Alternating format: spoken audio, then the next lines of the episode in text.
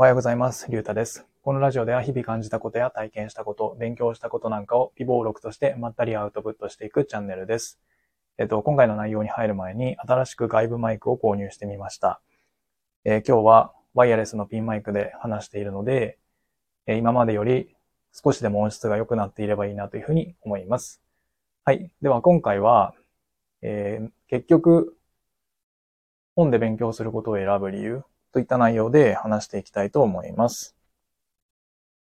えっ、と、僕は話すのが苦手なんですけど、でも、えー、今こういうふうにスタイフで音声配信も始めたので、えー、多少もう少し話すのが、喋るのが上手くなったらいいなというふうに思っていて、うん、何か勉強しなきゃなというふうに考えていました。で、今の時代であれば、まあ、YouTube だったりとか、えー、ブログとか、えっ、ー、と、勉強するツールっていうのは、うん、たくさんあると思うんですよね。うん、でも僕は結局本で勉強することを選びました。うん。まだ読んでないんですけど、えっ、ー、と、話し方に関する本を買ったので、えっ、ー、と、今からそれを読んで、えー、勉強して改善していけたらなというふうに思います。で、なんで、えー、YouTube とかブログじゃなくて本で勉強するのか、うん、本で勉強することを選んだのか、自分の中で、えー、気になったので、それをちょっと言語化して残してみたいなというふうに思います。で、僕がなんで YouTube とかブログではなくて本で勉強することを選ぶかというと、その理由は2つあると思っています。えー、1つ目が信頼性があるか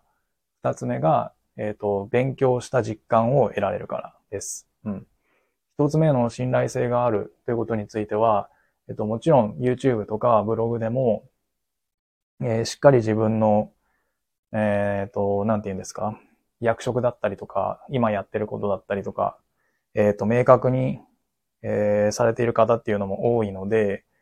うん、そんなに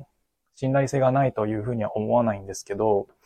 うん、でもどこかその YouTube とかブログだと、うん、この人が話していること、言っていることは本当なんだろうかっていう疑いがうん、ちょっとワンクッション挟まってしまっているように感じています。一方で本であれば、えっとまあ出版社さんから、えっと本と、本という形で販売されているので、やっぱり本を書いている人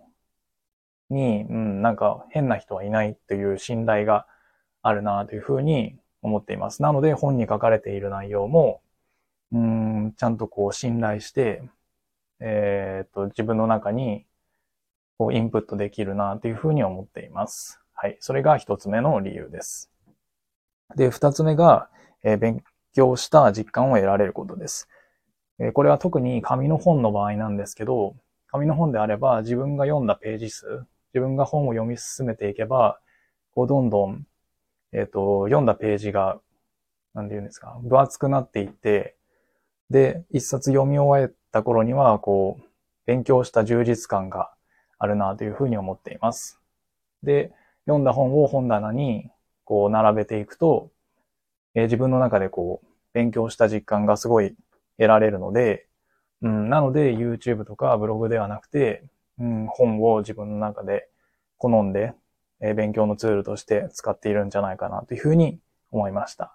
はい。では今回は、えっ、ー、と、なぜ結局本で勉強することを選ぶのかといった内容で話してみました。うん。それでは今回はこれで終わりたいと思います。ありがとうございました。